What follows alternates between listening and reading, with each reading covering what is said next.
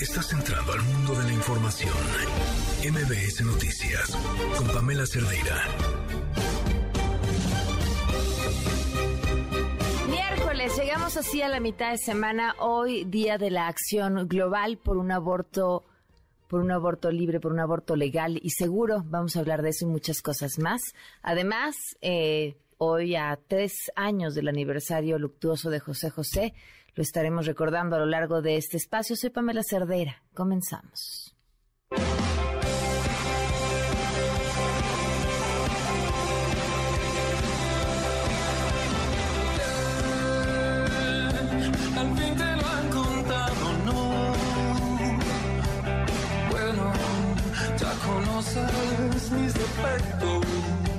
Ahora hay como unos 20 o 30 que no han pagado que deben son empresas nacionales y también extranjeras. Por los 20 deben de ser como unos 100 mil millones. Es bastante.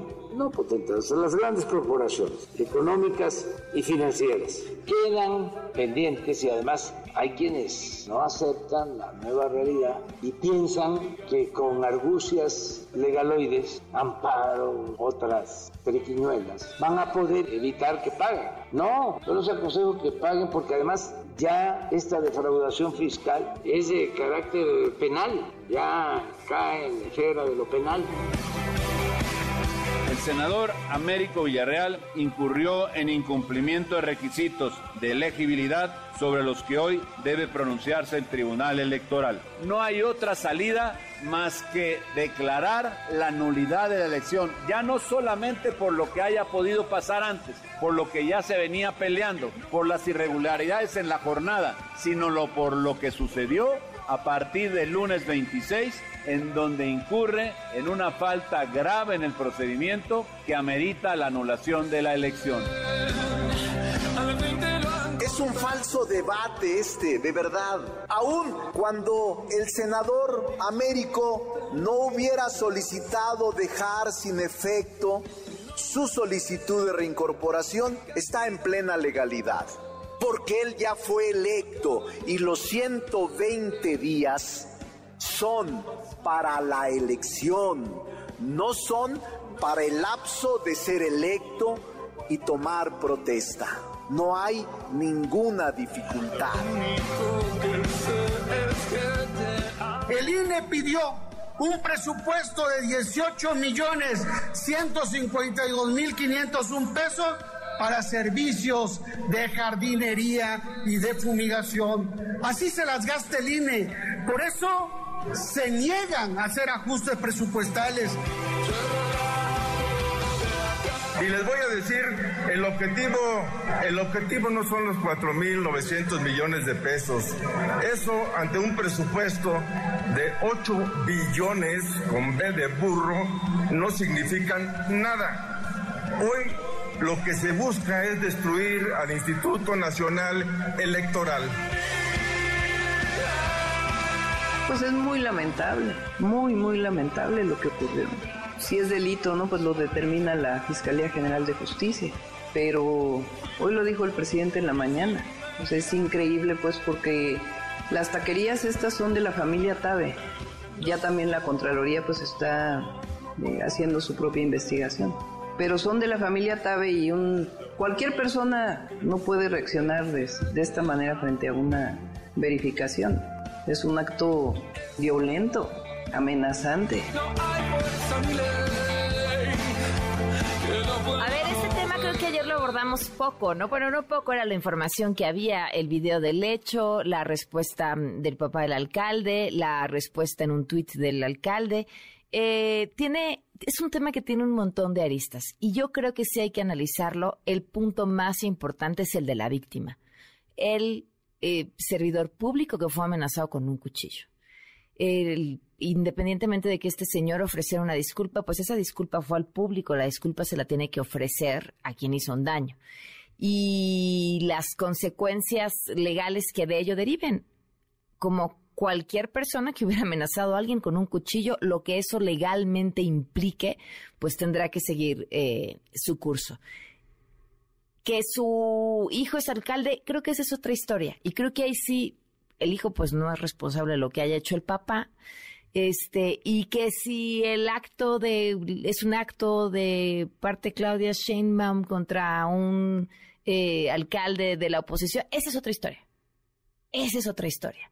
Y eso se tiene que coser aparte. Lo primero es, el señor hizo algo reprobable, que tiene que llevar, llevar las consecuencias legales que implique, yo desconozco cuáles son, y la disculpa, esa disculpa, uno no es quien para aceptarlo o no, quien tendría que aceptarlo o no, es a la persona a la que amenazó, o amenazó, hizo todo el movimiento como si fuera a usar el cuchillo para hacerle daño. Entonces, creo que ahí es, es la voz principal.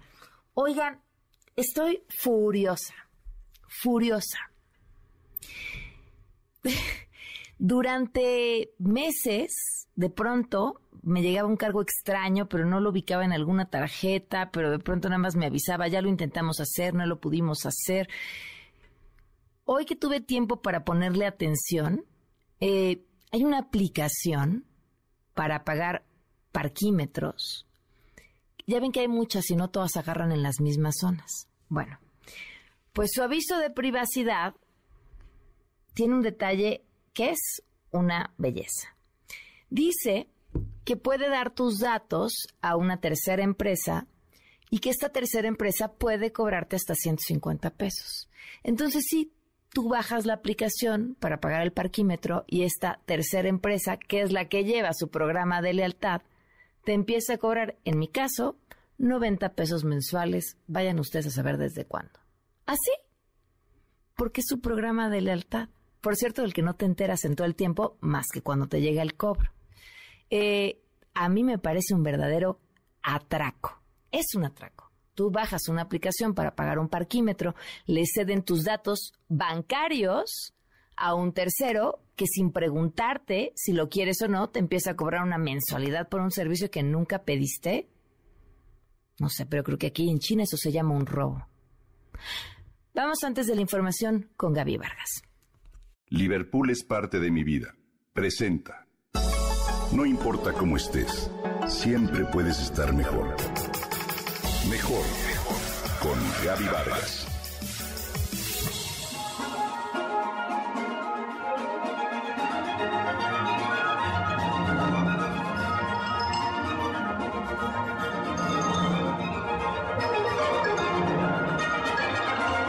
Hace poco, Gabriela Ortiz Torres, compositora y profesora mexicana, estrenó la obra Clara con la Orquesta Filarmónica de Nueva York, considerada una de las más importantes de la escena musical bajo la batuta de Gustavo Dudamel. La compositora, reconocida en 2016 con el Premio Nacional de las Artes y Literatura, es la primera mujer en ser comisionada por la Filarmónica de Nueva York para escribir una obra y es la segunda mexicana en escribir para la orquesta. El primero fue Carlos Chávez, en 1964, con su Sinfonía número 6, pieza que abrió temporada en el Lincoln Center bajo la dirección de Leonard Bernstein. El trabajo de Gaby ha sido interpretado en diferentes festivales de talla internacional, como el Cervantino, el Bourges en Francia o el Plucked Festival en Londres, entre otros.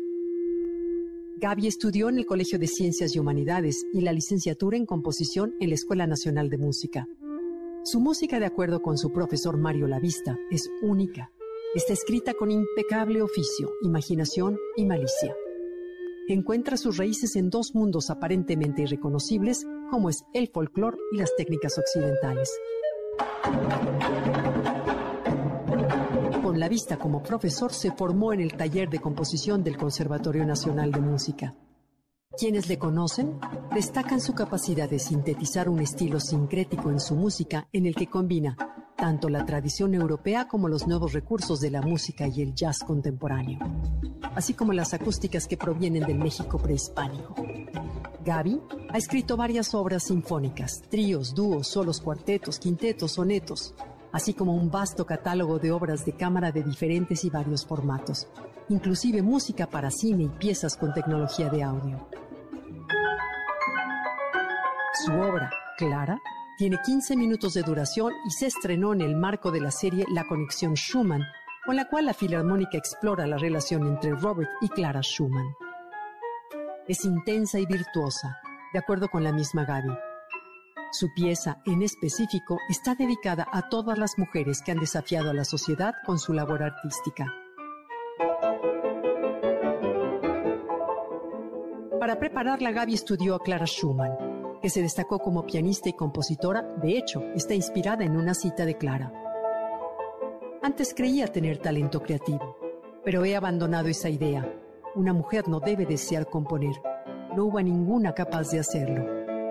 ¿Quiero ser la única?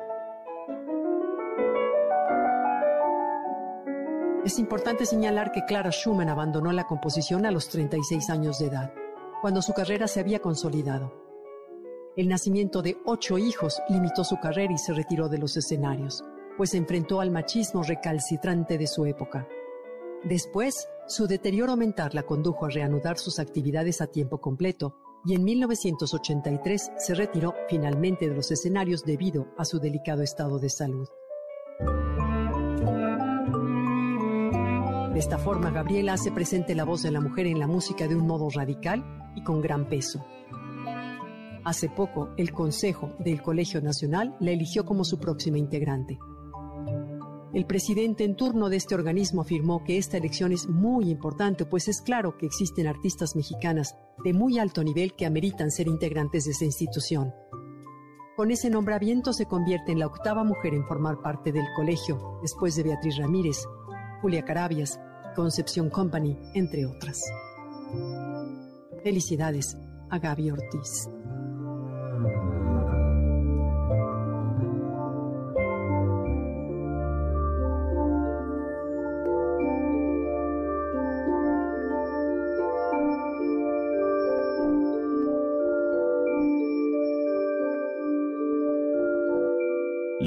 Es parte de mi vida.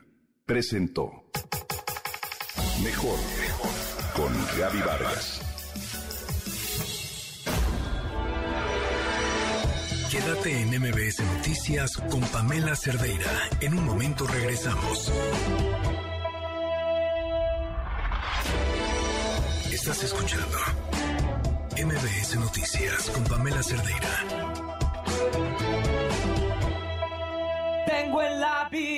Por qué vivir. Amo y me ama. Yo no sé, tengo mis dudas si esto vaya a ser un homenaje o lo vayamos a revivir del puro coraje. Bueno, a ver, a ver, súbele tantito. Ya olvidé, ya olvidé.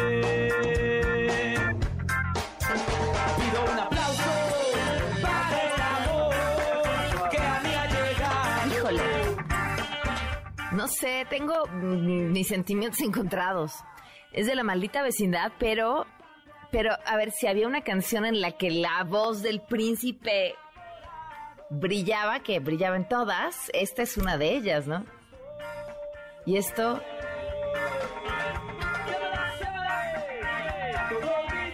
bueno, una disculpa al príncipe de la canción, esté donde esté. Gracias por continuar con nosotros, 7 con 20 minutos, el teléfono en cabina 5166125, el número de WhatsApp 5533329585, Twitter, Facebook, Instagram, TikTok me encuentran como Pam Cerdeira. Les decía que hoy se lleva a cabo eh, eh, pues este día, el Día de la Acción Global por el Acceso al Aborto Legal, Libre, Seguro y Accesible. Y por supuesto en la Ciudad de México hay una marcha importantísima. Nos vamos en este momento con mi compañera Nora Bucio que está en el lugar de los hechos. Nora, ¿qué tal? Buenas tardes, ¿cómo va la marcha? Pam, te saludo con muchísimo gusto y de la misma forma la auditoria. Te comento que entre música, baile, consignas y autodefensa, mujeres y colectivos feministas salieron a las calles a pintarlas de verde, a exigirle al Estado que se legalice el aborto en todo el país y se garantice su gratuidad, porque esto es un acto de amor hacia las mujeres, dijeron. Vamos a escucharlas. Sí que sí, ya volvimos a salir. No que no, sí que sí, ya volvimos a salir. Podemos ser peores. Podemos ser peores. Se jode, se jode. A diferencia de otras movilizaciones, en esta ocasión las mujeres encabezadas por las integrantes del bloque negro caminaron por las calles realizando algunas pintas y gritando consignas y reclamos al gobierno, flanqueadas por un fuerte operativo de seguridad del grupo Ateneas de la Policía Capitalina que les impidió realizar actos violentos. Al llegar al Zócalo, la coordinación 8M urgió al gobierno que se garantice equidad de condiciones para abortar a las mujeres en todo el país ya que actualmente solo 10 estados lo han despenalizado, lo que resulta insuficiente. Escuchamos el posicionamiento. Continuamos exigiendo la autonomía de nuestros cuerpos y el respeto a las decisiones de las mujeres y personas con capacidad de gestar, porque las brechas de desigualdad continúan. Más de la mitad del país aún criminaliza el aborto en sus códigos penales. En los estados donde ha sido despenalizado, los servicios de salud públicos no cuentan con regulaciones claras y mantienen una atención con estigma y discriminación para las personas que acuden a estos servicios. La despenalización no implica que el Estado regule y otorgue dicho servicio para que la práctica sea segura, es decir, aún no está garantizado por el Estado. Para que el aborto sea un derecho es necesario que no esté penalizado, pero ese es solo un primer paso. Mientras fijaban su posicionamiento, un grupo de feministas arremetió contra las vallas negras que desde hace varios días resguardan Palacio Nacional. Ahí, con un poste, una especie de soplete y martillos, pretendieron tirarla sin conseguirlo, mientras otras la usaban de lienzo para pintar reclamos y consignas. Escuchemos a los feministas.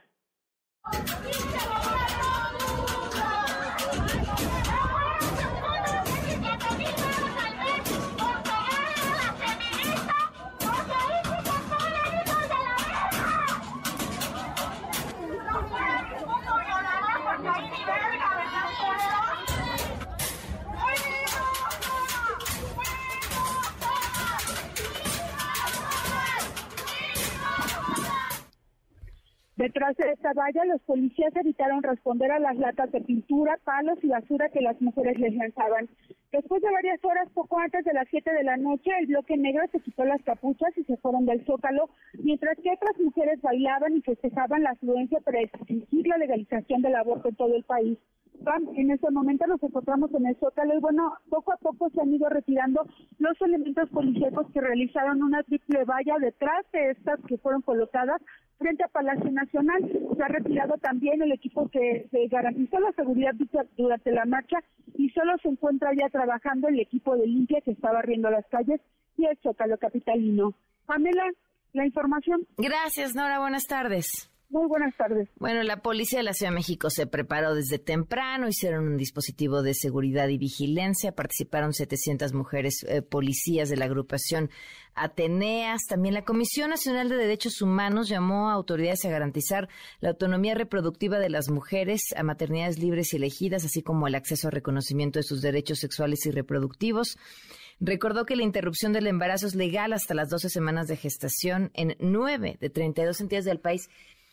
¿Saben qué pasa? Que en la Ciudad de México contamos otra historia. La Ciudad de México fue la primera en legalizar el aborto y además los datos que, que hoy se conocen gracias a todos esos años de la, de la legalización y despenalización, eh, pues, pues tumban cualquier cantidad de mitos, ¿no? Ni una, ni una solo, ni una sola mujer ha fallecido por abortar en la Ciudad de México. Ese es el primero de todos. La mayoría de los abortos suceden con pastillas. Eh, y sí, estamos hablando de un tema de un derecho a las mujeres a decidir.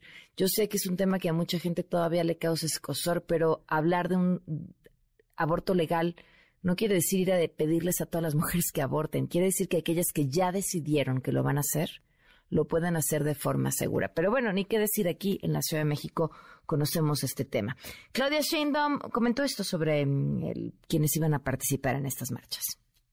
Pues es el mismo llamado que hacemos siempre a que sean movilizaciones pacíficas, que normalmente cuando uno tiene algo que decir es mejor hacerlo pacíficamente para que sea escuchado, que impacten en todo caso las demandas que se tienen. Y en caso de haber eh, uso de artefactos peligrosos y demás, pues va a estar ahí la policía resguardando como siempre a la ciudadanía y se pusieron vallas en distintos lugares pues para evitar cualquier problema de vandalismo bueno, y ya que estamos justamente en Claudia Sheinbaum, hoy el Reforma publicó cómo estas ferias del bienestar están siendo utilizadas para promocionar su imagen. ¿Qué pasa en estas eh, eventos? Eh, recolectan información de vecinos a quienes les piden su WhatsApp para avisarles cuando van a ver más ferias y demás, y luego a través de estos chats de WhatsApp, pues les envían información que claramente termina siendo eh, propaganda. de Claudia Sheinbaum con miras al 2024, pero esto fue lo que ella dijo. No, lo que hay es una, un censo, digamos, de quiénes fueron los que asistieron a la Feria del Bienestar, pero nada que se utilice para otras cosas, sino exclusivamente para avisar que viene la Feria del Bienestar, cuándo va a llegar, en fin, porque en general son los mismos usuarios que llegan cada mes. No es una motivación electoral. No, no tiene nada que ver con eso, imagínense. No, bueno, pero si les mandan en WhatsApp la imagen de ya es Claudia, ¿no? Este, no necesariamente dice que ella específicamente lo esté haciendo, pero pues bueno, hay un equipo trabajando de esa forma. Lo anterior, como les decía, fue publicado justamente en, en el Reforma y a través de megáfonos se promueve, eh, se mencionan a los asistentes. Todo es gracias a nuestra jefa de gobierno, Claudia Sheinbaum, gracias a nuestra amiga Claudia Sheinbaum y en estos grupos de chat vecinales creados por parte de este programa. En tanto, el Congreso de la Ciudad de México, ahí congresistas del PAN dijeron esto. Ya salió el peine de por qué los diputados de Morena eliminaron el área de fiscalización del Instituto Electoral de la Ciudad de México. Lo hicieron para que pudieran hacer trampa corcholateando todo el gabinete de Claudia Sheinbaum a su favor en actos anticipados e ilegales de campaña. Presentaremos las denuncias ante el INE para que esto no quede en la impunidad. Bueno, y a la entidad que va a pasearse los fines de semana también aparecen vallas pintadas con los letreros es Claudia, ¿no? Y pensar o imaginar que no son eh, o que no tienen intenciones de una precampaña, los paseos por distintas entidades del país el fin de semana, pues sería un tanto ingenua. Bueno, otra protesta se llevó a cabo también hoy, pero frente a la Suprema Corte de Justicia de la Nación, que buscan que ya se resuelvan las controversias contra la militarización de la seguridad pública del país. Alberto Zamora tiene los detalles. Integrantes de organizaciones civiles se manifestaron frente a la Suprema Corte de Justicia para exigir que se desahoguen las controversias constitucionales pendientes contra la militarización. Representantes de Causa en Común, Seguridad sin Guerra y Comisión Mexicana de Defensa y Promoción de los Derechos Humanos presentaron una investigación sobre la problemática que enfrentan los policías civiles en la Guardia Nacional, los cuales son presionados para que renuncien a sus cargos. María Elena Morera, presidenta de Causa en Común, estimó que de un total de 36 mil elementos de la extinta Policía Federal, la cifra de elementos civiles se redujo a 8 mil. Adelantó que podrían acudir ante organismos para denunciar el proceso de militarización que enfrenta México. La Suprema Corte de Justicia, cuando deje su tortuguismo, va a tener que decir que es inconstitucional y que tiene que regresar a la Secretaría de Seguridad eh, y Participación Ciudadana. El hecho de que quieran dejarlo hasta 2028 es un sinsentido. Ya sabemos todos que no funciona. ¿Para qué echar el bote hacia adelante y decir que ahora en el 2028? Por su parte, Marcela Villalobos, integrante de Seguridad sin Guerra, señaló que los policías civiles que aún permanecen en la Guardia Nacional son víctimas de acoso y hostigamiento, además de que los trasladan a lugares lejanos sin ningún apoyo para obligarlos a renunciar. No es solo que se haya perdido información, no es solo que ya no existan las capacidades que existían con la extinta Policía Federal, es que además una corporación que no sabe hacer seguridad pública está en las calles y además con absoluta impunidad. La impunidad militar mata. Informó para MBS Noticias Jesús Alberto Zamora. 7 con 31. Quédate en MBS Noticias con Pamela Cerdeira. En un momento regresamos. Estás escuchando MBS Noticias con Pamela Cerdeira. Una mañana. Bueno, pues sí, en el día, en el día de la acción global por un aborto legal y seguro, el Congreso de Durango rechazó despenalizar el aborto en la línea Verónica Pérez Herrera, diputada local del PAN en Durango. Diputada, buenas tardes, gracias por acompañarnos.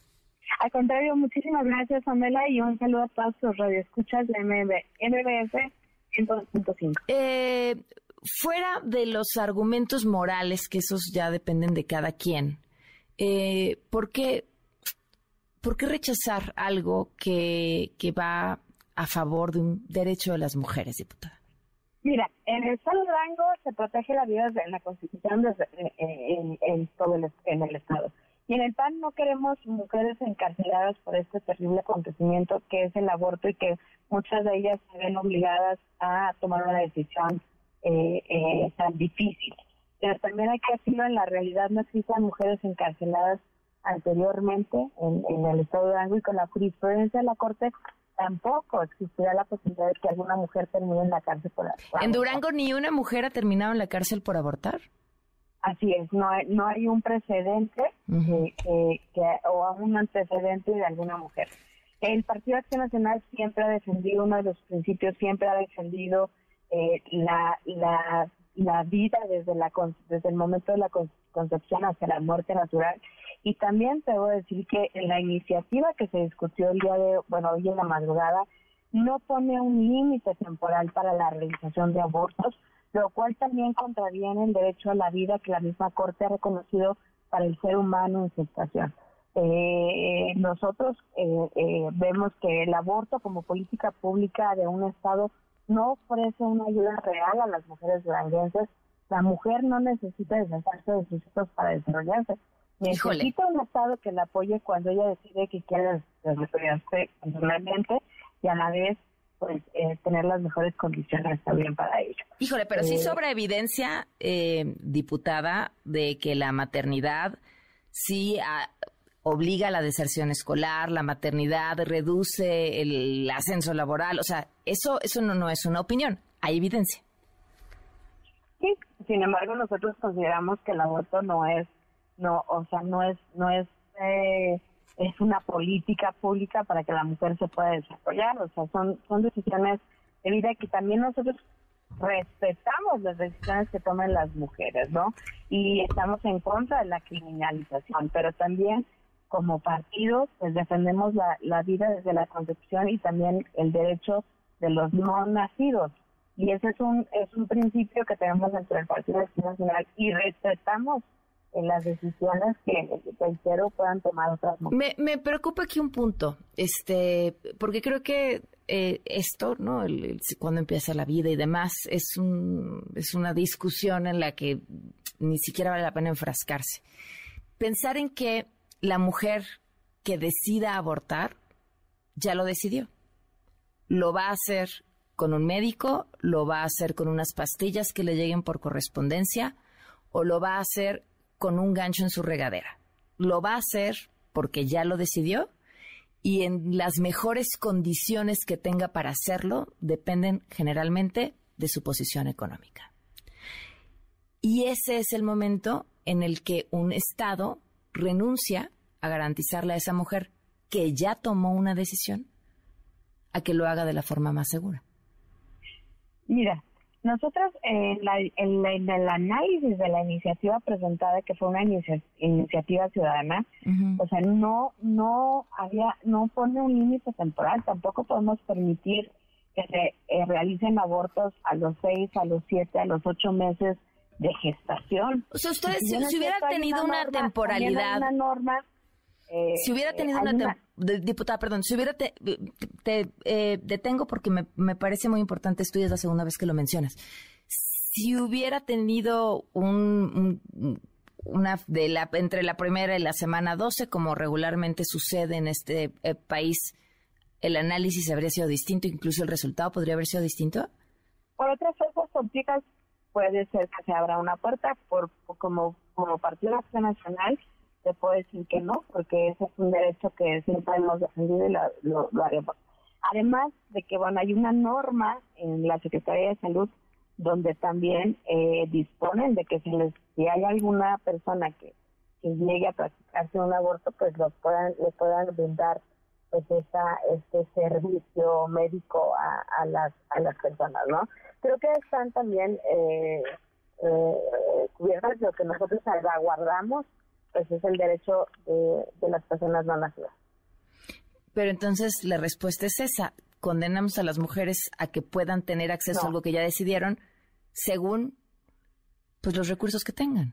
No, no, no. Nosotros, y, y reitero, el Partido de Acción Nacional está en contra de la criminalización, porque también no sabemos en qué circunstancias ellas se pueden encontrar, ¿no? O qué, qué las lleva a tomar una decisión que te pueda asegurar que con, con, con las estadísticas, los, los estudios que hay, pues es un, es un dolor y una decisión difícil para, para ella. Es una chica de 15 años embarazada. Tendrá que sí o sí continuar con su embarazo porque en su estado no hay una opción legal para que lo termine, aún sea a las cuatro semanas. Pues mira, nosotros ahí lo que lo que queremos eh, facilitarles a las mujeres o a las jovencitas, a las que se encuentren en una situación eh, difícil como la que me estás describiendo, a que a que sea acompañada eh, psicológicamente, a que tenga también otra posibilidad, no nada más de abortar, sino de, de tener eh, a su bebé y darlo en adopción. Hay otras hay otras eh, acciones también que se pueden implementar en, beneficio y acompañando a las a las mujeres, ¿no? Diputada, ¿y qué, qué dicen los datos? O sea, ¿qué, ¿qué pasa en ese estado con esas mujeres? Hoy, ¿qué pasa con el embarazo adolescente en Durango? Hoy, hoy, ¿quién las está acompañando? ¿Qué sucede con esas chicas? ¿Siguen en la escuela o se salen de la escuela? ¿De verdad tienen un acompañamiento? ¿Viven violencia en su hogar por tener un embarazo no deseado? ¿Qué pasa cuando llegan al final del embarazo? ¿Qué sucede? Pues mira, eh, eh, si me preguntas ahorita las cifras no no no no las tengo en este momento conmigo, pero lo que sí te puedo decir es que estamos buscando el que haya estas políticas públicas en beneficio de las niñas, que haya una educación sexual, que haya una educación preventiva, no nada, no no ya cuando eh, son cosas consumadas, sino también que haya una una educación sexual eh, y que haya eh, pues las políticas públicas necesarias para el acompañamiento a ellas. A mí, esa sí es una opinión meramente personal, pero pero me parece que hay algo de punitivo en, en, una decisión así, ¿no? Es decir, ah, no te informaste, que, que, no todos sean los casos, ¿eh? Ah, no te informaste, pues ahora hasta el final. Y cumples con ese embarazo hasta el final, porque mm, no tuviste los medios, lo que sea, para protegerte, eh, no tuviste la precaución, anduviste caliente, no, no es mi argumento, pero me, da, me da la impresión de... pero... O sea, condenamos a madres y condenamos a, a bebés. No, no, no, de ninguna manera nosotros hacemos esas aseveraciones o esos juicios, porque no sabemos, y te reitero, que el Partido Acción Nacional está en contra de la criminalización y eh, también tenemos en esta, en, en, eh, pues tenemos eh, en, el DIF estatal, en el gobierno de Estado, que ha creado programas para que no dejen sus estudios, para que exista un acompañamiento por parte de, disciplina, que ese es el área del gobierno del Estado que da este acompañamiento a niñas y niños y adolescentes. Entonces creo que se tiene que trabajar de manera integral eh, y no con, con, con, un análisis eh, simple o, criminal, ¿no? Bueno, pero entonces la iniciativa era ciudadana y esta iniciativa ciudadana hoy quedó en el olvido. Muchísimas gracias, diputada, por tomar la llamada. Que muy bien y un saludo. Gracias. gracias. Bueno, pues así está el tema, 743. Oigan, ¿en dónde tienen su nómina? ¿Mm? ¿En el banco que quieren o en el banco que les tocó? Segura, estoy casi segura que la mayoría, pues en el que les tocó, porque luego uno no hace esas preguntas, ¿no? Menos cuando tienes el trabajo, lo que quieres es el trabajo y ya. Bueno, ¿sabían que recibir su nómina en el banco que ustedes quieran es su derecho? Y que no tienen que irse a dar una vuelta a la oficina de recursos humanos de su chamba. No, no, no, no, no, no importa, ¿eh? el banco que sea, en el banco en el que estén y en el banco en el que quieran estar, es su derecho. ¿Qué tienen que hacer? Bueno, pues van a este banco al que quieran estar y les dicen, oigan, yo quiero que mi nómina caiga aquí. Y entonces llenan un formato, si ustedes ya tienen cuenta en ese banco es todavía más sencillo porque lo pueden hacer incluso desde su aplicación móvil. No pueden cerrar la cuenta en donde cae su nómina. Pero lo que va a pasar es que una vez que ustedes lo soliciten, el dinero cae en su cuenta original en la que se lo estaban depositando y se pasa automáticamente al banco nuevo donde ustedes quieren que sea depositado. Ojo, Si tienen, por ejemplo, un crédito en donde tienen la cuenta donde originalmente les depositaban, se quita lo que les resten de su crédito y el restante automáticamente pasa a la cuenta donde ustedes quieren que les depositen su nómina. No hay más. El trámite es sencillo y además el trámite es un derecho. Según la Comisión Nacional Bancaria y de Valores, ojo, la mitad de los usuarios no sabían que tienen este derecho. Bueno, pues ahora ustedes ya lo saben. Le agradezco muchísimo a Sandra Cardona que nos acompaña en la línea. Sandra es acompañante de abortos seguros en casa. Sandra sí conoce a esas mujeres que ya han tomado una decisión. Sandra sí acompaña a esas mujeres a lo largo de su proceso. Sandra sabe de lo que está hablando. Sandra, ¿cómo estás? Muy buenas tardes. Hola, muy buenas tardes, ¿qué tal? Estás en, en medio de, de la marcha, Sandra. Así es, bueno, llegamos ahorita aquí a Palacio y pues aquí estamos. Bueno, me, me encantaría que tú me contaras cómo ha sido esta marcha en comparación con las demás.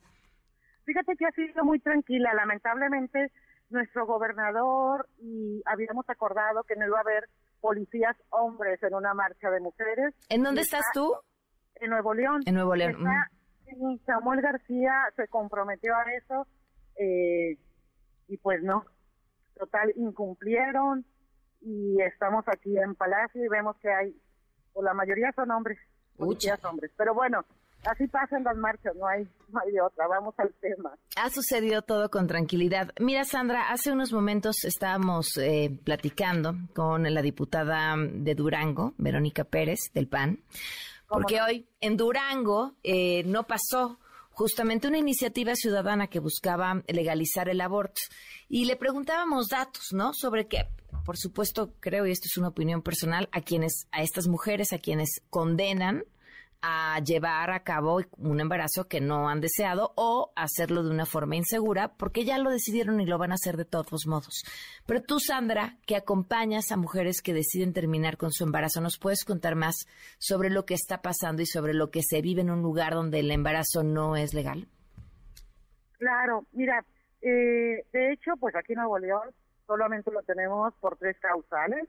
Entonces, pues en teoría se supone que no es legal. Sin embargo, la Suprema Corte de Justicia ya dijo y se pronunció en que ninguna mujer puede ser criminalizada por abortar. Y lo más hermoso es que no pone plazos, precisamente.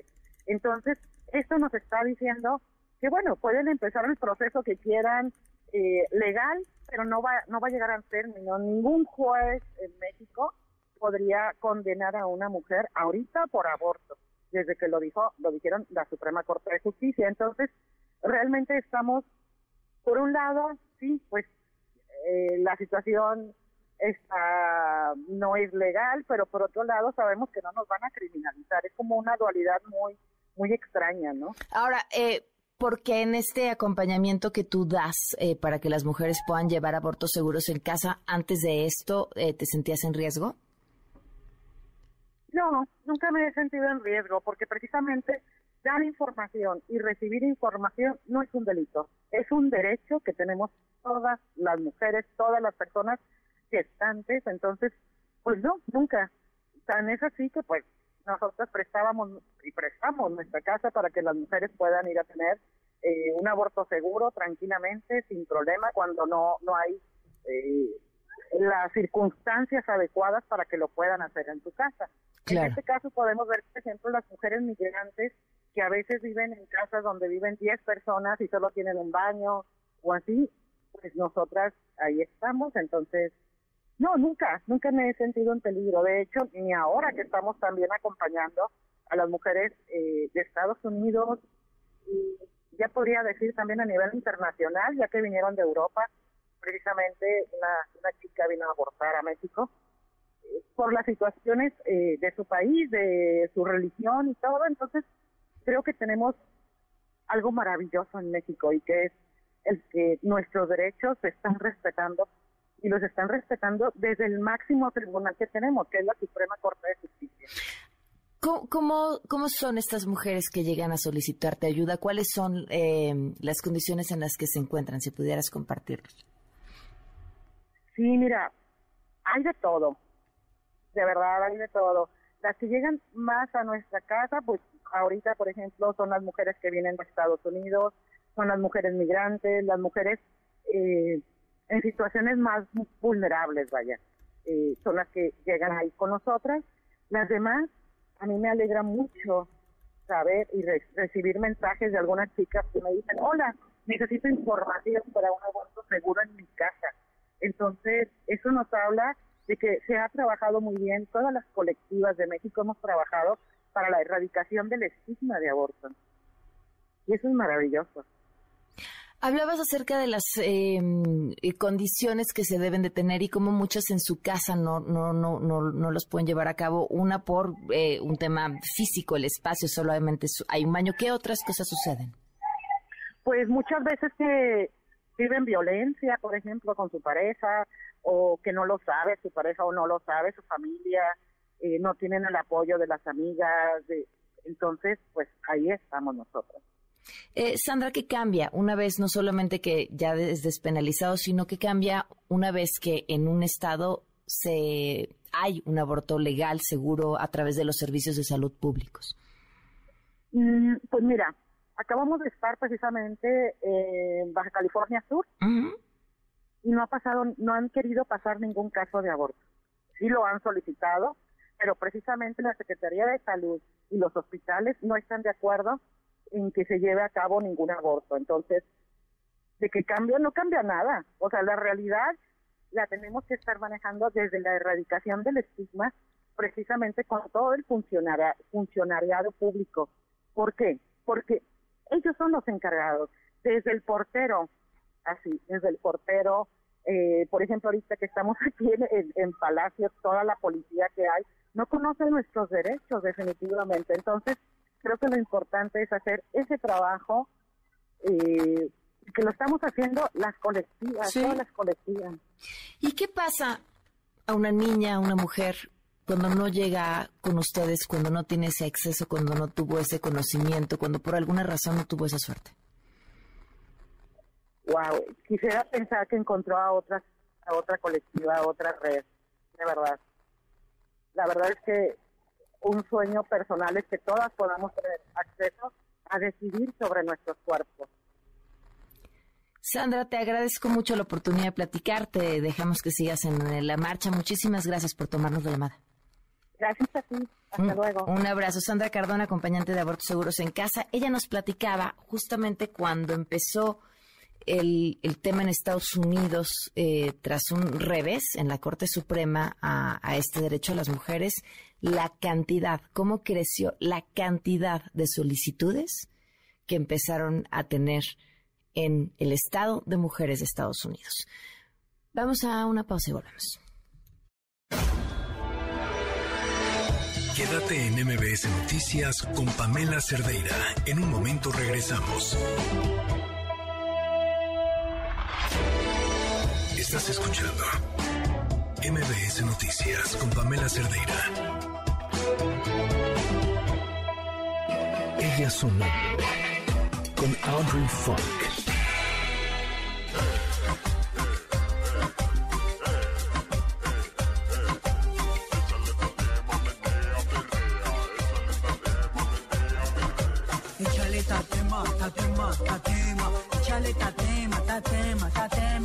Échale tatema, tatema, tatema. Échale tatema, tatema, tatema. Guiada por la abuela luna, a comida te ayuda. Llevamos este feeling de la cuna. Sabemos que la tierra tiene sed, la tierra Ya estamos todos aquí, cabina bailando. Audrey Funk, ¿cómo estás? Súper, hola, mi queridísima Pam, aquí eh, reportándote una vez más con música chida para la banda chida de que, que te escucha. Y fíjate que hoy traigo a Chotima, que tiene nuevo sencillo, y este nuevo sencillo, como lo dice al principio de su canción, se llama Tatema. Y me gusta mucho porque justo están utilizando un hashtag para eso que, eh, que dice sin monte no hay agua. Y es una canción de protesta contra la tala, que sabemos que es algo muy... ¡Ay, se nos cortó la llamada con Audrey Funk! Este, ahorita la retomamos para que nos termine de contar de esto, que por cierto va a estar en, en esta ciudad próximamente. Habrá que ver qué hacemos con, con la gran Audrey Funk ahora que venga de visita, después de que todo el año ha estado de gira por el mundo entero, cantando en todos lados.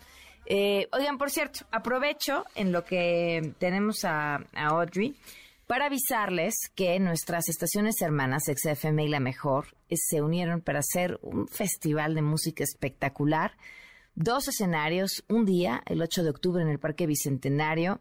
Mike Towers, La Adictiva, Piso 21, Lazo, La Arrolladora, Justin Quiles, El Commander, Lunay, Los Plebes del Rancho, Jera MX, La Tracalosa, El Bebeto.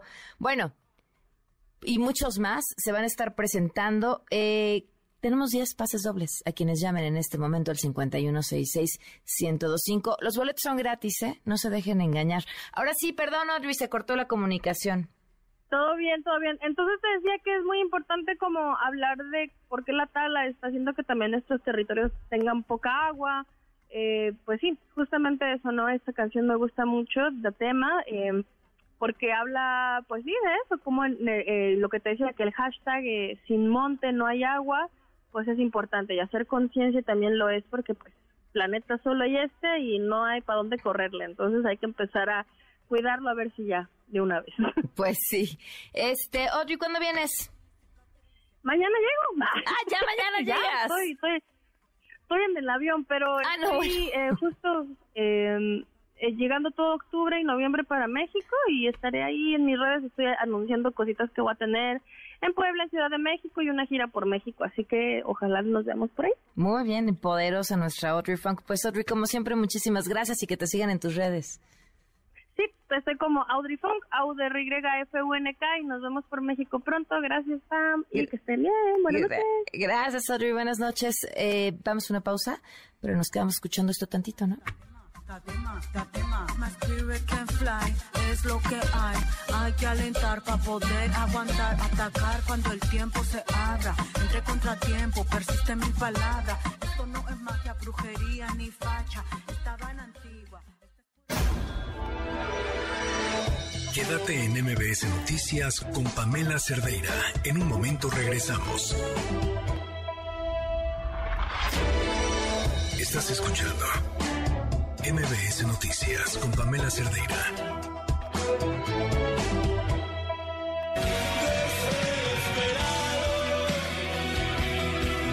Necesito tu cuerpo caliente a mi lado. Continuamos en MBS Noticias, son las 8 con 3 minutos, mucha información. El huracán Ian tocó tierra hoy en la costa oeste de Florida, ya se degradó a categoría 3. Max Saub, corresponsal de MBS Noticias en Miami, tiene los detalles. Cuéntanos, Max. Como si se tratara de ciudades fantasmas desde el sur de los Cayos y toda la costa suroeste de la península de la Florida, pues eh, todas las personas han salido evacuadas y bueno, hay una especial atención entre Naples, Fort Myers y Charlotte, que por cierto en este momento están inundados, es que ahí es donde pegó el meteoro, Charlotte. Precisamente llegó el meteoro Ian, categoría 4, casi 5, es eh, en, en el nivel que golpeó con toda su fuerza la masa continental alrededor de la una y media, dos de la tarde, hora local, con vientos sostenidos de 250 kilómetros por hora y rachas de alrededor de 280 kilómetros. Por supuesto, tumbando árboles, semáforos, postes espectaculares y comiéndose prácticamente los techos de decenas de viviendas. Pocos minutos antes de que Ian tocara tierra, el gobernador de Florida, Ron DeSantis, advertía de este monstruoso enfrentamiento. Vamos a escucharlo. many parts of this state. We have bearing down on the southwest coast of Florida a really Muchas partes de este estado tienen un huracán realmente monstruoso que se ha fortalecido. Es categoría 4 y puede ser de categoría 5 para cuando llegue a la costa de Florida. Hemos estado en contacto toda la mañana con muchos funcionarios locales en lugares como Charlotte y el condado de Lee y entienden que esto va a ser un gran impacto. Eh, lo que puedo informar también es que en este momento eh, Ian ya tiene categoría 3 porque el ojo del huracán ya entró completamente a tierra y seguramente podrá incluso degradarse todavía a categoría 2, incluso 1, de acuerdo con los expertos. Sin embargo, va rumbo a Orlando. eh, ya se están preparando y hay que tomar en cuenta que las personas que viven en la costa este, es decir, frente al Océano Atlántico, también están sufriendo los embates de las lluvias y de los vientos, porque eh, ahora sí que el cono de influencia de este meteoro es mucho, muy amplio. Tan amplio que, bueno, le ha sido considerado prácticamente como uno de los cinco huracanes, pues que pasan a la historia como los más devastadores en este momento. Hay que decir también que en promedio suman alrededor de dos y medio millones de personas las que se les comunicó una orden de evacuación obligatoria. La gran mayoría hizo caso, aunque no todos. Lo que sabemos en este momento es que por lo menos un millón y medio de hogares se encuentran sin electricidad, aunque las autoridades ya comenzaron a trabajar en la medida de lo posible. Vamos a seguir eh, pues viendo qué es lo que sucede y estaremos informándoles. Para MBS Noticias, Max Aub. Más gracias, Max. Bueno, en tanto, el Servicio Meteorológico Nacional informó que el Frente Frío número uno interacciona con el huracán Ian y la masa de aire frío que generó va a estar sobre gran parte del país. Este lado, ¿no? Además, este día mucho frío provocando evento de norte en Veracruz, lluvias torrenciales en Chiapas y lluvias de fuertes a intensas en el sur y sureste del territorio nacional. Mientras tanto, el presidente Andrés Manuel Observador mandó un abrazo al pueblo cubano. Un abrazo a todos los cubanos de la isla y ojalá y salgan bien, porque les pegó el huracán y les afectó su sistema de energía eléctrica, pero estoy seguro que van a salir adelante. Si se requiere, sí. Si ellos consideran que podemos ayudar, lo hacemos. Es un pueblo que siempre ha sido muy solidario con nosotros. Somos hermanos con el pueblo de Cuba y no podemos desatendernos. Siempre vamos a estar ahí, ayudando en todo lo que podamos. Bueno, ya platicábamos ayer sobre estos hechos en los que Daniel Tabe, padre del alcalde de Miguel Hidalgo, amenazó con un cuchillo a verificadores del INVEA. Bueno, pues el presidente también habló del tema. No nos metamos en eso porque no deja de ser un asunto político. Siempre es el doble discurso. ¡Qué barbaridad! Los de Atenco traen sus machetes. Ese doble rasero es una forma de pensar y de actuar y hay que respetar la verdadera doctrina del conservadurismo es la hipocresía. Si una cosa de estas la hace cualquier otra persona, hijo, pero resulta que quienes hablan de que son gentes de bien, que el resto es chusma, somos nacos, ¿no? No saben que los nacos estamos de moda, pero se creen superiores en todo cuando se les descubre lo que son realmente. Cuando se en el cobre, ¿qué es lo que está pasando? El racismo, que no es nada más México, que se tiene que seguir combatiendo. Bueno, mientras tanto, las autoridades de la Ciudad de México dijeron que ya se, inició, se inició perdón, una investigación sobre el caso. Adrián Jiménez, cuéntanos.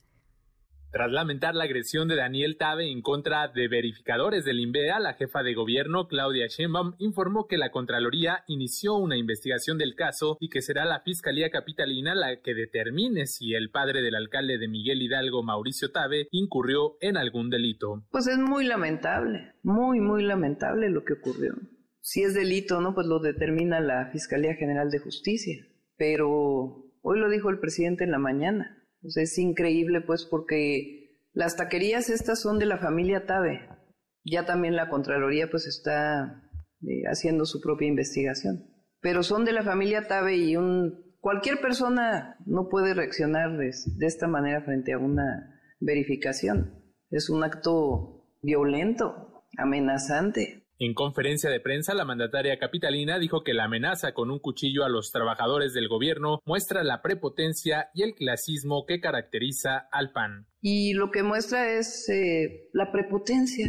Eso es lo que insistimos mucho nosotros. Sí hay diferencias. Nosotros gobernamos sin privilegios. Y aquí entonces lo que creen es que por ser papá del alcalde, pues no se, no pueden estar en regla sus, o no sé qué es lo que opinan. Pero además usan la violencia. En el fondo es un clasismo que caracteriza al PAN. Pardo agregó que la suspensión de actividades en el negocio de la familia Tabe se debió a que incumple con el uso de suelo, así como con los permisos y trámites que tiene que hacer un establecimiento de estas características. Para MBS Noticias, a Adrián Jiménez.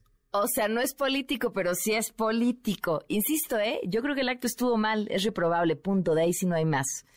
Pero es el alcalde o el PAN, el PAN responsable de lo que hizo el papá del alcalde. O sea, sí creo que ahí hay, ahí hay una historia distinta. Y a ver, olvídense de si quienes opinan, quienes lo defienden porque el color de piel, a ver, eso es, eso es Twitter.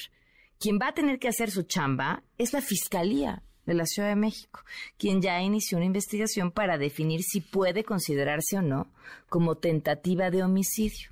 Bueno, Mario Delgado también criticó a Mauricio Tavi y aseguró que nadie es violento o amenaza de muerte por error. En información internacional, al menos seis personas resultaron heridas en un nuevo tiroteo en Estados Unidos, en East Oakland. Los hechos se dieron en una escuela secundaria y se estima que al menos tres personas estuvieron involucradas. Los sospechosos huyeron de la zona y cabe destacar que tres de estas personas heridas se encuentran en estado crítico. Y ojo a lo siguiente. En la Embajada de Estados Unidos en Rusia emitió una nueva alerta de seguridad, llamó a sus ciudadanos a abandonar de forma inmediata el país y evitar llegar a él. Además señalaron que el gobierno ruso podría empezar a negar la doble nacionalidad a los estadounidenses y el acceso a la asistencia consular. Ojo, esto para evitar que puedan salir del país. Y de regreso aquí, a México, una juez le concedió la suspensión definitiva al ex procurador general de la República, Jesús Murillo Caram, contra la vinculación a proceso por el caso Ayotzinapa. René Cruz, cuéntanos.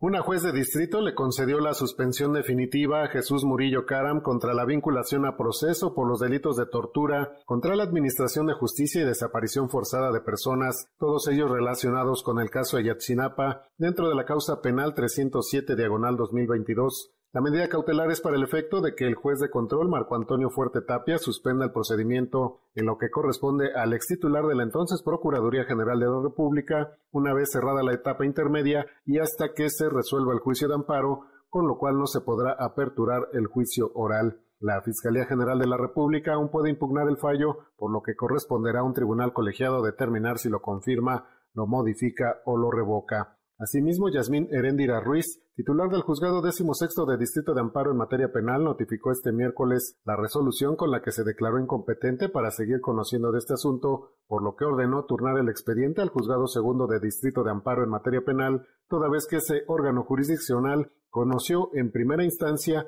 el amparo que interpuso el exgobernador de Hidalgo contra la detención ilegal, la cual proviene de la misma causa penal. Al respecto explicó que el hecho de que su homólogo haya resuelto tener por no presentada la demanda de garantías debido a que Murillo Karam no la ratificó por así convenir a sus intereses, no es impedimento para que ese juzgado conozca del asunto, pues para que un órgano jurisdiccional conozca de asuntos relacionados por derivar del mismo expediente, resulta irrelevante que se haya realizado algún análisis del fondo del asunto o no. Para MBC Noticias, René Cruz González. Gracias, René Cruz. Son las 8 con 14. Una vuelta al mundo del deporte. El marcador de Rosa Covarrubias en MBS Noticias. Mi Rosy, ¿cómo estás? ¿cómo estás? Buenas noches. Vamos a hablar rápido de lo ocurrido ayer con la selección mexicana. Parecía que por fin iban a tener una, pues sí, una destacada actuación. Tuvieron un buen primer tiempo yo creo que de lo mejor que se le ha visto a la selección en, en, este año, pero no podemos decir que en, años anteriores, pero en este año parecía que, que México lo iba a poder lograr. Alexis Vega, desde el Alexis Vega desde los 11 pasos y Gerardo Arteaga fueron los anotadores en el primer tiempo, pero empezando el segundo, eh, hicieron modificaciones en el, en el equipo colombiano bueno, parecía que volaban los jugadores colombianos, parecía que les iba mejor, y así fue porque Luis Siniestra con dos, eh, dos goles de Wilmar Barrios, un golazo de Wilmar Barrios, le dieron la vuelta al marcador, vencieron 3 por 2 a México, y la verdad es que la selección mexicana, Fran, a poco menos de 54 días para el, ah, de 54 días para el Mundial, está dejando más dudas, eh, razones para ilusionarnos, es muy cierto, cada vez que llega un mundial, los jugadores parece que cambian la cara, parece que pues se hartan de esta situación y le dan la vuelta a la página. El que no le dio la vuelta a la página y el que se enojó y se molestó, sobre todo con los directivos de la Liga MX, fue el director técnico Gerardo Martino. Vamos a escuchar sus palabras y ahorita platicamos. Hace poco escuché, no sé si fue un directivo, no me acuerdo, decir que la liga no tenía que jugar para la selección. No me acuerdo quién fue, pero sí que lo escuché seguro. Digo, ¿cómo no? Sí, si nosotros tenemos el 60% de los jugadores que van a la Copa del Mundo jugando en la liga local. Que se ajusten a lo que el entrenador de turno quiere a rajatabla, no. Y acá conmigo hay un montón de dirigentes que saben que yo no impongo cosas, yo eh, analizo, comunico y nos ponemos de acuerdo. No, no se hace lo que yo exclusivamente quiero. Eso es una mentira porque además no lo hice nunca en mi vida. Si me, si me quieren decir a mí que con quién tengo que jugar o a quién tengo que convocar, vamos a entrar en problemas. Pero cuando hay que hacer un análisis de lo que, de cómo se mejora, soy el primero que estoy dispuesto a eso. ¿Por qué nuestros jugadores no se van afuera? No se van porque porque no los dejan, no se van porque las cifras son exorbitantes. ¿Cómo se entiende que en la liga local hay un jugador que vale 10 millones de dólares y no tiene mercado europeo? ¿Qué tenemos? ¿Un mercado paralelo? Esto. No sé si va, van a poder cambiar. Es una pena que no se busque mejoría desde otro lado, que todo termine en el entrenador, los jugadores, a quién citó, a quién no citó. No es el debate que necesita México para mejorar futbolísticamente. Hay que decirlo, Juan, parecen pretextos, suenan a pretextos, y la verdad es que no es algo desconocido en el fútbol mexicano. Muchas veces los directivos, muchas, muchas veces, en muchas ocasiones, eh, por compromisos comerciales, se llama a tal o cual jugador. Y creo que eso es algo que los entrenadores, cada vez que llegan a la selección mexicana, lo tienen claro, se tomó el retro, el reto, y bueno, pues también a poco menos de mes y medio de que empiece el Mundial, estamos hablando de que los pretextos sobran y esperemos, en verdad esperemos, por el bien de los jugadores, por el bien de aquellos que van a estar allá y que van a recibir sus jugosos premios, que las cosas le salgan bien a la selección mexicana en Qatar. Por lo pronto, no fue una, una buena gira por Estados Unidos en la última fecha pita. Habrá que esperar a noviembre los últimos dos partidos que tendrá la selección mexicana ya de cara al Mundial de Qatar. Y bueno, ayer Argentina, rival de México, venció 3 por 0 a Jamaica con anotación de Álvarez y doblete de Messi. Mencionar que, bueno, eh, Leonel Scaloni, el técnico argentino, amplió su eh, contrato, bueno, sí, su contrato con la selección argentina hasta el Mundial del 2026, que se va a jugar en México, Canadá y Estados Unidos. Hablando de selecciones mexicanas, el diario de la selección de México femenil anunció que va a tener un partido amistoso ante Chile partido de preparación que se va a realizar el próximo lunes 10 de octubre, esto en la cancha centenario del Club América. Curiosamente le dan la cancha del América, no está mal la cancha del América, pero bueno, pues no, no las meten a jugar en un estadio como Ciudad Universitaria, como el Estadio Azteca, se entiende por el tema de que también pues, está la cuestión de la liguilla del fútbol nacional. Será el primer partido con el nuevo entrenador, con Pedro López, en el banquillo, recordando que apenas el pasado 15 de septiembre fue anunciado como director técnico de la Selección Nacional Femenil, mencionar que Pedro López conoce perfectamente a Charlín Corral, por lo que eh, pues este debate de si va a regresar o si va a poder jugar en los últimos años que le quedan como carrera, con carrera futbolística en la selección femenil Charlín, parecen disiparse y también mencionarlo, ¿no? Andrea Rodebao, que ahora es la actual directora de selecciones nacionales femeniles, conoce perfectamente a Charlín Corral, esperemos que Charlín mantenga ese ritmo, mantenga ese nivel, y bueno, verla como siempre lo hemos visto en la selección mexicana. Antes de pasar a otros temas, el, hace unos minutos cayó el home run 61 para Aaron Josh, ya igualó la marca de Royal Maris, y ahora, bueno, pues tendrá un par de semanas más para eh, romper la marca. Por el momento, Nueva York está ganando cinco carreras a tres a Toronto, esto es la séptima alta, y bueno, pues a ver si el juez puede lograrlo. Se le negaba y se le negaba, y bueno, por fin llega el 61, y a ver si el juez en los próximos días, ya habiéndose quitado la presión de llegar al 61, puede eh, superar esta marca.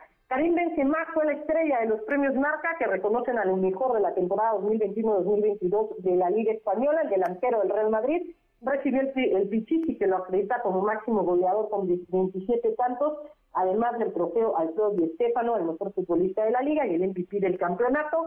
El día de hoy también el fondista británico Mo anunció que no va a participar en el Maratón de Londres debido a que sufre una lesión en la cadera.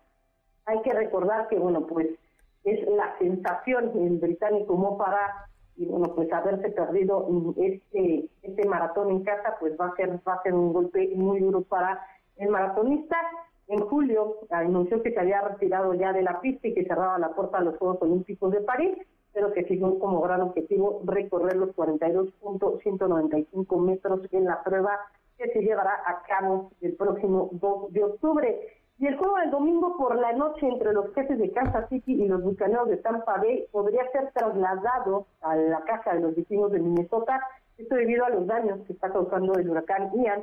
Jeff Miller, el vicepresidente de Política de Salud y Seguridad de la NFL, anunció que el juego enfrenta a estos rivales que disputaron el último Super Bowl. Todavía está programado para jugarse en el James, en el Raymond James de Tampa Bay, pero en caso de ser necesario, bueno, pues será trasladado a Minneapolis. Y el fin de semana también hay que estar pendiente de la Fórmula 1, uno, porque Max Verstappen podría coronarse ya en esta temporada. El día de mañana les diremos cuáles son las combinaciones. Por lo pronto que hay que quedar en el primer lugar y pues hay unas combinaciones entre Checo Pérez y Charles Leclerc para que se lleve el título. Pero el español Fernando Alonso se va a convertir en el piloto con más carreras disputadas entre 73 temporadas en la Fórmula 1 y en el Gran Premio de Singapur sumará 351 eventos en los que ha participado en su carrera, con lo cual va a batir la marca establecida por el finlandés Kimi Raikkonen. Ya mencionó que pues es un gran número y que demuestra su pasión por este deporte y la disciplina que tiene para rendir a un alto nivel. Pues sí, tiene 41 años y sigue corriendo en la máxima categoría. PAN, la información deportiva. Gracias, Rosy. Un fuerte abrazo. Fuerte abrazo. Muy buenas noches. Vamos a una pausa y volvemos. Quédate en MBS Noticias con Pamela Cerdeira. En un momento regresamos. Estás escuchando MBS Noticias con Pamela Cerdeira.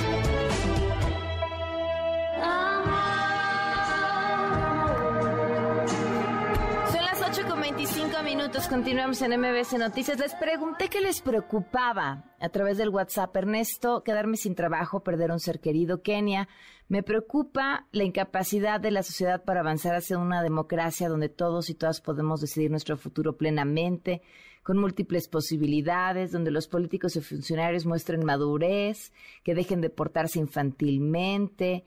Julio César, mi profunda preocupación es que el actual gobierno tenga continuidad con alguna de sus corcholatas y que el pueblo sabio siga teniendo esperanza de que las cosas van a cambiar y defiendan su fanatismo, Héctor.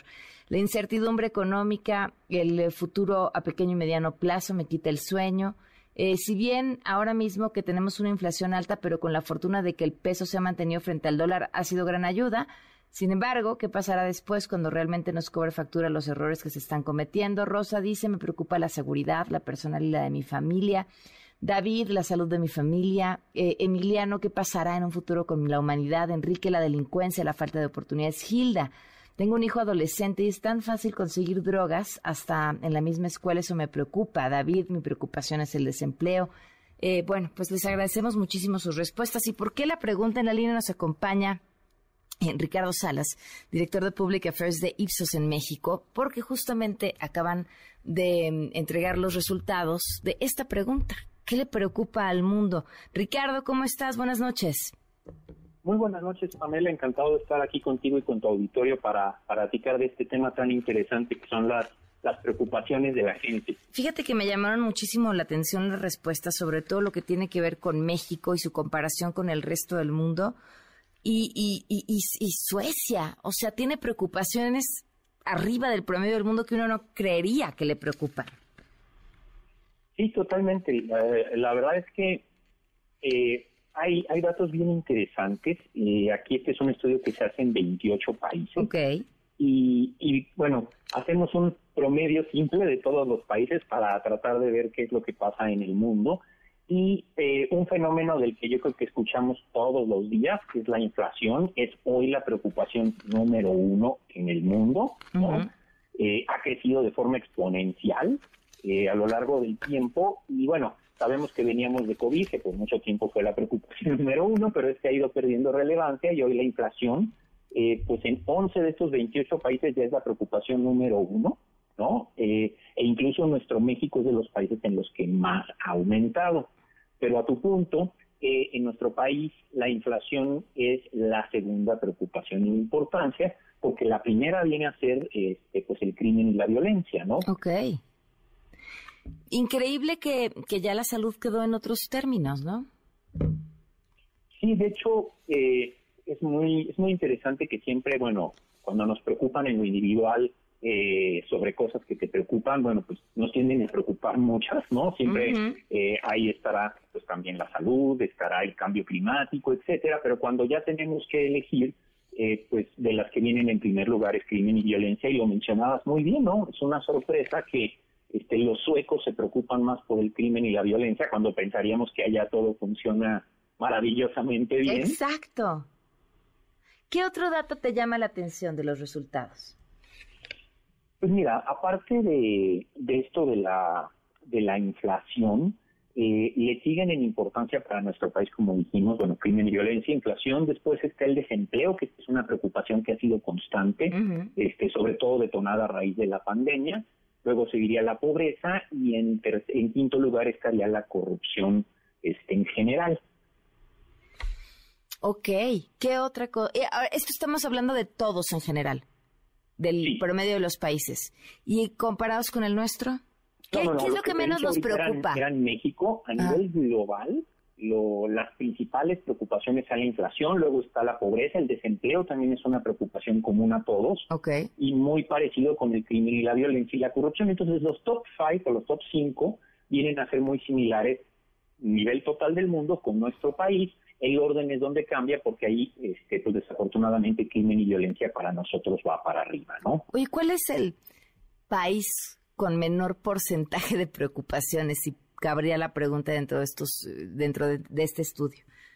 Mira, todos, en todos los países algo les preocupa, ¿no? Y puede variar mucho en cada uno de ellos.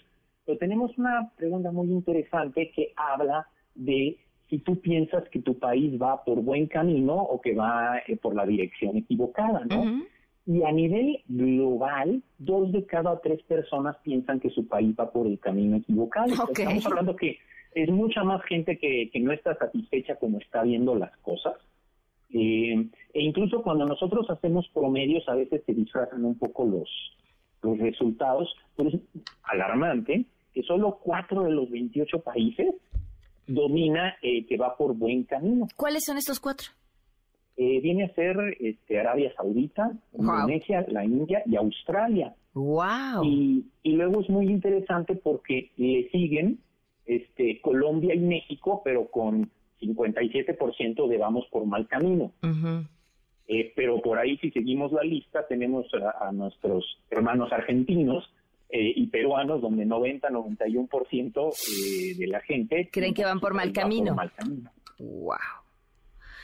Eh, ¿Cuál es, eh, digo, sé que esto no, no, no es una pregunta que hagan, pero, pero a nivel de percepción, de conocer estos datos, eh, ¿Cuáles son los, los factores que mueven principalmente los números de estas encuestas? O sea, ¿son los grandes hechos en cada país? ¿Son los fenómenos mundiales? Eh, es porque México, o sea, para adentro decimos todo está mal, todo está mal, todo está mal, ¿no? Pero en las encuestas de felicidad seguimos siendo siempre súper optimistas, ¿no? Y tendemos siempre a ver el vaso eh, medio lleno. ¿Qué es lo que más afecta estos resultados? Mira, cada, cada país es diferente, pero te puedo decir que, por ejemplo, los latinos tendemos a ser mucho más optimistas. Entonces, siempre que hacemos preguntas que tienen que ver con la situación actual, somos un poco más realistas, ¿no? Entonces tendemos a ser negativos. Si preguntamos por cómo le va al país, siempre somos más negativos que cuando preguntamos cómo te va a ti lo individual. Ok. Y cuando hablamos del futuro, siempre esperamos que las cosas van a ser mejores. De hecho, de otro estudio tengo un dato bien interesante, o sea, 80% prácticamente piensa que, el próximo año van a seguir aumentando los precios, pero solamente un cuarto de los mexicanos esperamos que nuestro nivel de vida se va a ver afectado. Ok, qué, interesante, ¿no? Eh, porque, porque supongo, o imagino que, que, que todas estas respuestas se dan pues desde la entraña, o sea, uno no se pone a hacer las cuentas cuando está respondiendo una encuesta. Sí, totalmente. De hecho, eh, cuando, cuando vas a más, allá de las preguntas y, y- y empiezas a profundizar, la verdad es que muchas veces la gente no tiene consciente eh, cómo se va erosionando su, su nivel de vida. Es como este, este cuento de la ranita que pones en una hoja, en una olla con agua y, le- y le va subiendo la temperatura y nunca se da cuenta, que es lo mismo, como, como ha sido poco a poco que se va perdiendo el poder adquisitivo, solamente si te remites a el año pasado, dos años, tres años y empiezas a ver lo que comprabas en aquel entonces y lo que compras ahora, empiezas a darte cuenta de lo, lo tremendo de la situación. Claro, sin duda. Pues te agradezco muchísimo que nos hayas compartido, compartido esta información. ¿La podemos revisar en línea? Sí, sí, sí, sí, los resultados están disponibles en nuestra página. Perfecto. Muchísimas gracias. Muy buenas noches. Igualmente, Pamela, muchas gracias. Buenas Damos noches. una pausa. Hoy es miércoles de la mesa que más se queja y ya están listísimos. Quédate en MBS Noticias con Pamela Cerdeira. En un momento regresamos. Estás escuchando MBS Noticias con Pamela Cerdeira.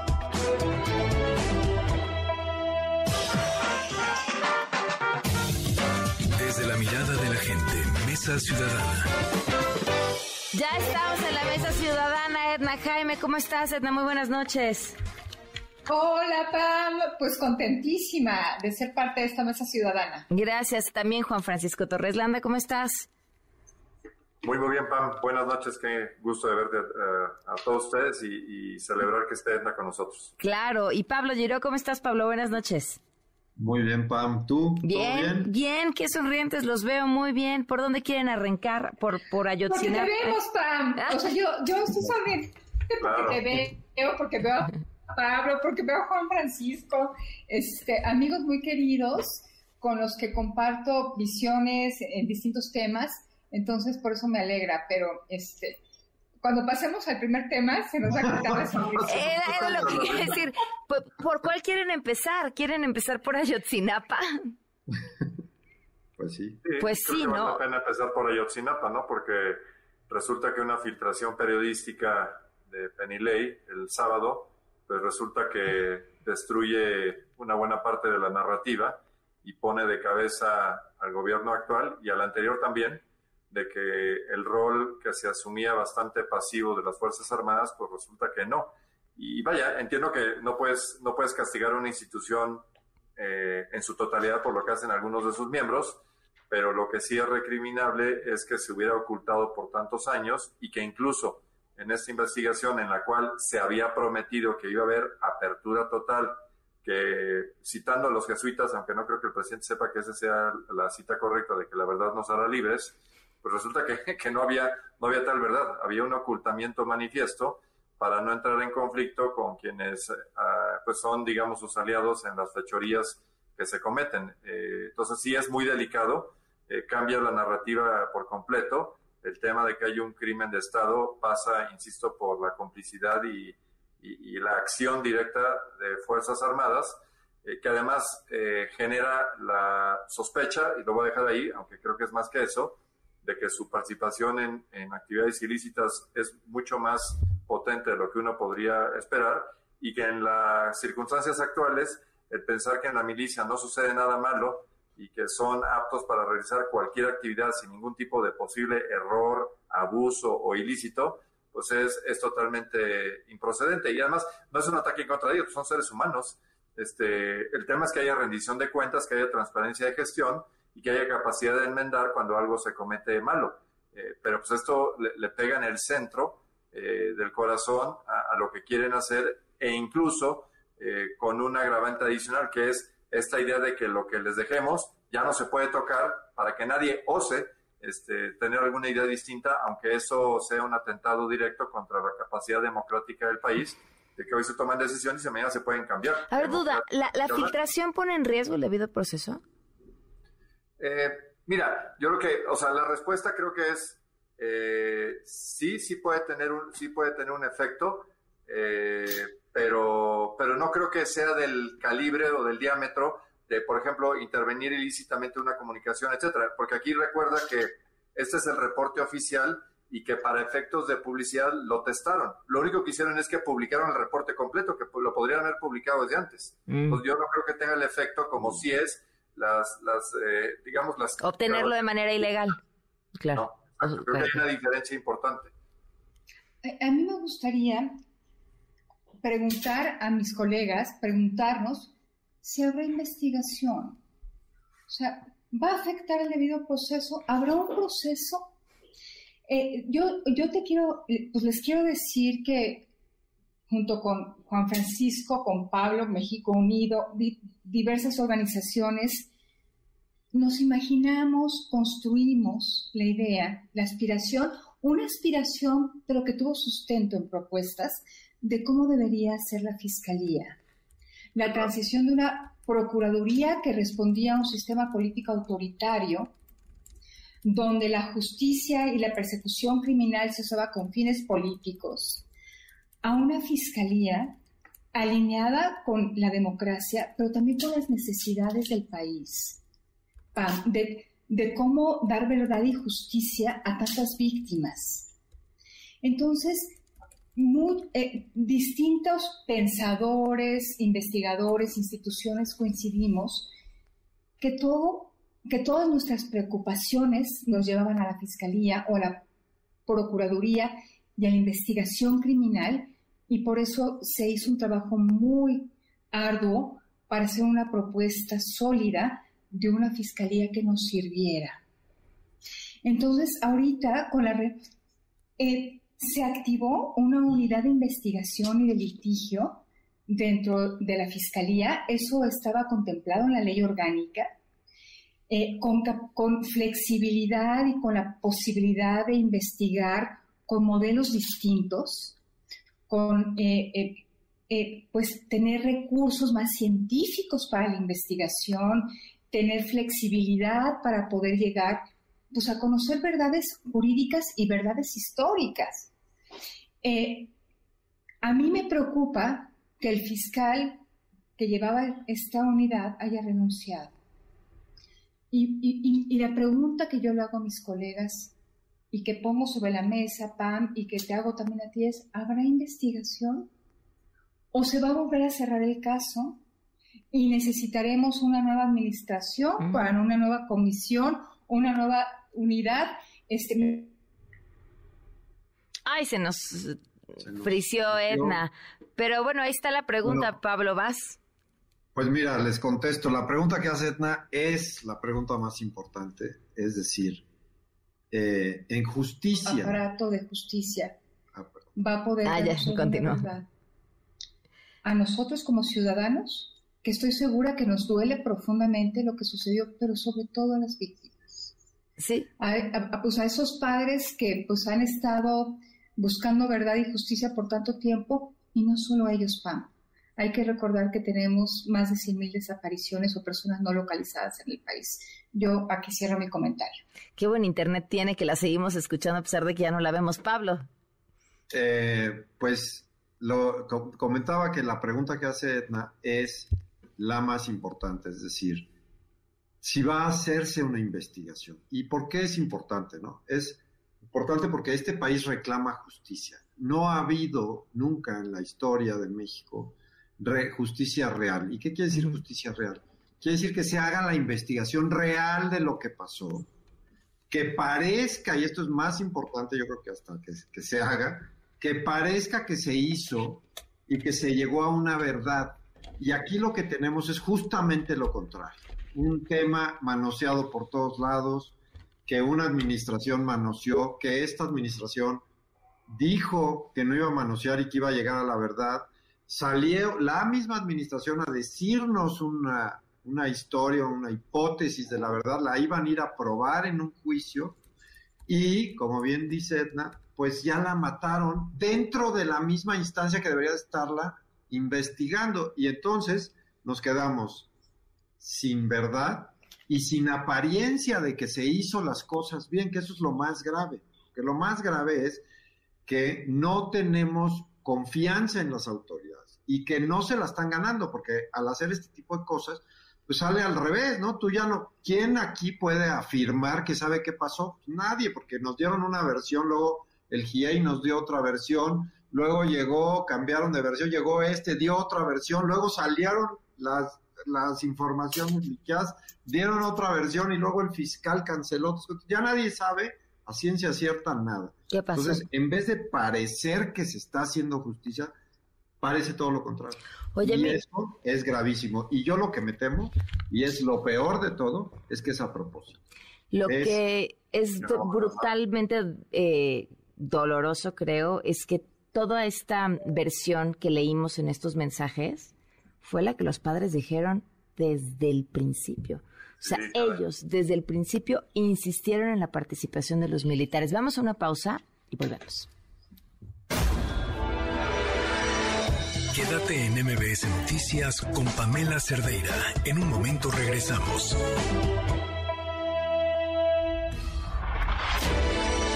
Estás escuchando MBS Noticias con Pamela Cerdeira. Puso buenísimo. Decidimos que ya nos íbamos a ir directo a las recomendaciones. No es cierto. Edna aventó una pregunta que me parece importantísima y es si creían que había la posibilidad de retomar, reconstruir aquel proyecto de la fiscalía que sirva. Eh, Pablo, vas. Pues mira, está difícil, haciendo análisis así, futureando políticamente, suponiendo que vuelve a ganar Morena, eh, va a estar muy complicado porque tendrías que tener una coalición. Si gana Morena, yo no veo que gane mayorías, pero van a tener el partido más grande y para, para ponerse de acuerdo con ellos va a ser difícil. Pero eh, si no gana Morena, quizás haya una oportunidad de hacer una coalición, porque ellos van a empezar a sentir el, el fuego de la persecución política y entonces quizás se dé eh, esta, esta apertura para dar los últimos pasos, porque estábamos, estuvimos a punto. El presidente, hay que recordar que el presidente López Obrador fue el que nos, nos dio, conjunto con Morena, negociaron con nosotros y al final traicionaron todo lo que querían y no hicieron la Fiscalía Autónoma y no hicieron los cambios necesarios, ni, ni la Constitución, ni otros necesarios, para que de verdad funcionara. Pero quizás si pierden, se pueda abrir esa ventana. Como dices, es lo más importante.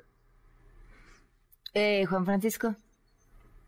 Mira, yo creo que, o sea, volvemos a, a- a muchos temas en que en el país eh, la legislación y la normatividad, etcétera, eh, seguramente es perfectible, pero eh, se ha gastado mucho tiempo en redactar y redactar y redactar. El problema es que es letra muerta. O sea, no, no es un tema de reingeniería, etcétera, es un tema de voluntad política eh, y de hacer que las cosas sucedan.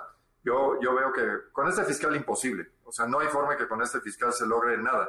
El señor se la pasa preocupado por sus inmuebles, sus coches y los terrenos aledaños a la fiscalía. Y, y- y los problemas con su cuñada este, y temas así. O sea, todo lo demás del país puede aguardar, no, no hay nada importante. Entonces, con este fiscal, imposible. Pero es, es frustrante porque eh, él entró bajo la perspectiva de que sería la primera fiscalía autónoma, independiente, y que respondería al reclamo popular multitudinario que generó justamente el rechazo a Cervantes como aquel fiscal que pensábamos que no serviría y, y que habría una mejor. Creo que eh, reproduciendo aquel viejo refrán, estaríamos mejor con Cervantes, la verdad. Este, Pero bueno, eso era imposible de predecir. Eh, ahora lo que necesitamos es. Yo siempre que- pienso que podemos estar peor, Juan Francisco, y le aplico a todo en la vida. Ay, pero también mejor, Pam. Pero mira, Sí. lo que pasa aquí, yo donde veo el punto de quiebre es que el Senado tendría que tener otra actitud distinta. El Senado tendría que haber ya convocado varias veces al fiscal, decir, oiga, así no funciona, ¿eh? Y, y tiene que rendir cuentas y tiene que establecer que el juramento que hizo este órgano legislativo y sus obligaciones constitucionales no están siendo satisfechas. Pero cuando va al Senado se toman selfies, este, cuando va al Senado le preguntan este, cómo está. Eh, entonces ahí lo que vemos es que eh, las leyes y la constitución dicen una cosa y los órganos y las personas eh, se van por otro lado porque les preocupa más eh, eh, su, su red social o, o su amistad a este este, importante, ¿no? Entonces, mientras tengamos esa calidad de servidores públicos, la verdad es que está muy complicado. Pero pues, hay que decir algo, los ciudadanos también somos cómplices porque no hemos sabido Claro. exigir y no hemos sabido ser demandantes y contestatarios ante lo que es una evidente burla a la ley y a la Constitución. Entonces, pues sí, tenemos que hacer mucho más ruido para que esto no se repita. Edna. Yo creo que estamos cerca de una crisis fuerte.